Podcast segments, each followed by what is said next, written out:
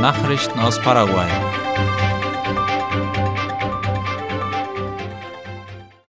Eine weitere Ladung Kokain ist in einem Fleischcontainer. Dieses Mal ist sie in Belgien angekommen, wie OI schreibt. Am 16. November wurde im Hafen von Antwerpen in Belgien ein Fleischcontainer mit 648 Kilogramm Kokain aus Asunción beschlagnahmt, wobei derselbe Modus operandi angewandt wurde wie bei dem fünf Tage später in Montevideo entdeckten. Das Büro der Vereinten Nationen für Drogen- und Verbrechensbekämpfung UNO-DC meldete über sein Containerkontrollprogramm die Beschlagnahme einer Ladung, die aus dem Hafen von Asunción stammt. Das Rauschgift wurde wieder in einem Container mit gefrorenem Fleisch gefunden, das wie die in Montevideo beschlagnahmte Ladung ebenfalls aus der Fleischverpackungsfabrik Beef Paraguay stammen soll. Ein weiteres Detail, das sich wiederholt, ist, dass die Taschen mit dem Kreuz gekennzeichnet waren. Pädagogen beanstanden die ineffiziente Bereitstellung von Schulmahlzeiten durch die Gobernaciones. Die Organisation der Erzieherinnen und Erzieher Paraguays, OTEP-A, bestätigt, dass dieses Schuljahr wie auch die vorangegangenen Jahre recht kompliziert war und weist darauf hin, dass ein Teil der Verantwortung bei den Departements- und Munizipalitätsverwaltungen liegt. Es sei große soziale Verantwortungslosigkeit an den Tag gelegt worden, meint die Organisation, denn die Schulessen seien oft nicht rechtzeitig bereitgestellt worden. Das habe die Schulabbrecherquote hochgetrieben, meint der Generalsekretär der OTEP-A, Gabriel Espinola. Er fügte hinzu, dass 2022 ein Jahr mit viel Unsicherheit gewesen sei, nicht nur wegen der ineffizienten Lieferungen von Schulessen und Snacks, sondern auch wegen der fehlenden Unterstützung durch Psychologen und Psychopädagogen in den Bildungseinrichtungen, was sich aufgrund der Auswirkungen der Pandemie auf Kinder und Jugendliche positiv ausgewirkt hätte. Die INEC steckt wieder mal in einer Krise. Die Zementfabrik kann laut AVC Color keinen Koks kaufen, um Zement zu produzieren.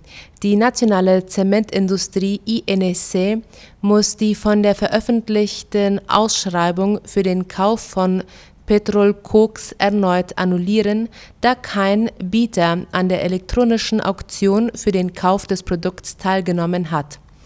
Petrol Koks ist der Hauptbrennstoff, der für die Herstellung von Klinker verwendet wird. Das ist der wichtigste Rohstoff für Zement. Ein einheimischer Lehrer schließt sein Studium als Journalist an der Katholika ab. Es handelt sich laut der Internetseite der Katholischen Universität Paraguays um den 59-jährigen Brigido Vogado. Seine Abschlussarbeit behandelte die Herausforderungen, ein Gemeinschaftsradio in der Siedlung der Bua Guarani in Pindo einzuführen. Wir alle haben das Recht, uns mitzuteilen, aber die Stimme der indigenen Völker wird nicht gehört. Wir haben nicht die gleichen Möglichkeiten, gehört zu werden. Die Armen, einschließlich indigener Gemeinschaften, werden nicht gehört. So Vogado wörtlich. Sein Traum, Journalist zu werden, habe mit seiner Tochter begonnen, die aus persönlichen Gründen nicht weiter studieren konnte. Die Finanzwelt grüner werden lassen ist Hauptthema am ersten Tag der Grünen Wirtschaftswoche. Gestern Nachmittag ist der erste Tag der dritten Auflage der Grünen Wirtschaftswoche der paraguayischen Zentralbank zu Ende gegangen. Darüber berichtet La Nación.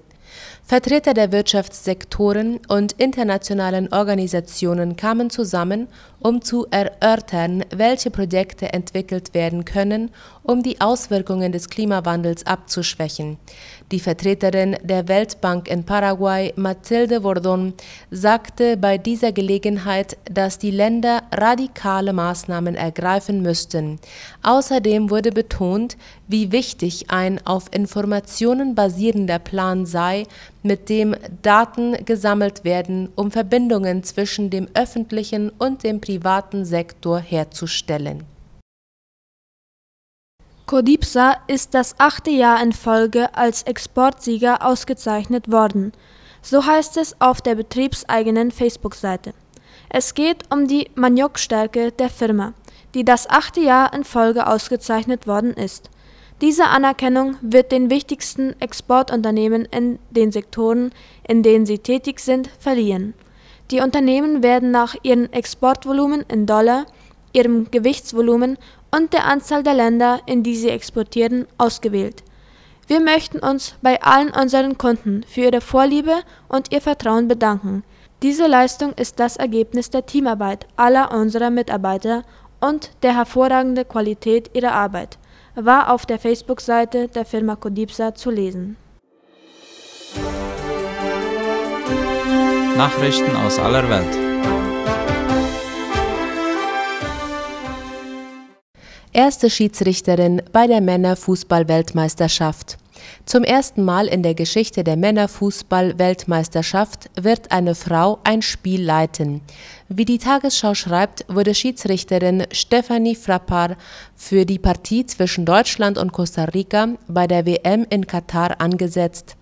Außerdem kommen am Donnerstag beim Spiel zwischen Deutschland und Costa Rica zwei Assistentinnen zum Einsatz, Neusa Wack aus Brasilien und Karen Diaz Medina aus Mexiko. Neben der Schiedsrichterin Stephanie Frappard aus Frankreich sind mit Salima Mukansanga aus Ruanda und Yoshimi Yamashita aus Japan zwei weitere Schiedsrichterinnen bei der WM nominiert worden Kiew erwartet neue Angriffe. Nach schweren Angriffen der vergangenen Wochen hat das russische Militär nach Erkenntnissen der ukrainischen Streitkräfte eine Raketenpause eingelegt. Allerdings nutze Russland diese Unterbrechung zur Vorbereitung neuer massierter Angriffe, sagte Wadim Skibitsky, Vertreter des ukrainischen Militärgeheimdienstes. Zum einen überprüfe die russische Seite, welche Ziele anzugreifen seien. Zum anderen werde die Wirkung bisheriger Angriffe ausgewertet. Darüber hinaus würden neue Raketen vorbereitet. IS bestätigt Tod ihres Anführers. Die Terrormiliz Islamischer Staat hat den Tod ihres Anführers Abu al-Hassan al-Hashimi bestätigt und einen Nachfolger benannt. Neuer Emir werde Abu al-Hussein al-Husseini al Quraishi teilte die Miliz in einer Audiobotschaft mit. Der bisherige Anführer sei im Kampf getötet worden, hieß es ohne nähere Angaben. Anhänger des Eis wurden aufgerufen, ihren Kampf fortzusetzen. Die Echtheit der Botschaft ließ sich zunächst nicht überprüfen. Sie wurde über die üblichen Kanäle der Extremisten in den sozialen Medien verbreitet. Initiative für Barrierefreiheit. Mit einer bundesweiten Initiative will die Ampelregierung Deutschland barrierefreier machen. Das geht aus Eckpunkten hervor, die das Bundeskabinett beschlossen hat. Die Bundesregierung verpflichtet sich demnach, rechtliche Regelungen zu treffen, um die Teilhabe von Menschen mit Einschränkungen im öffentlichen und privaten Raum zu verbessern. Dazu sollen mehrere Gesetze überarbeitet werden, unter anderem das Behindertengleichstellungsgesetz und das Gesetz zur allgemeinen Gleichbehandlung. Soweit die Nachrichten am Mittwoch. Wir erwarten Sie zur Wunschliedersendung um 19 Uhr. Auf Wiederhören. Auf Wiederhören.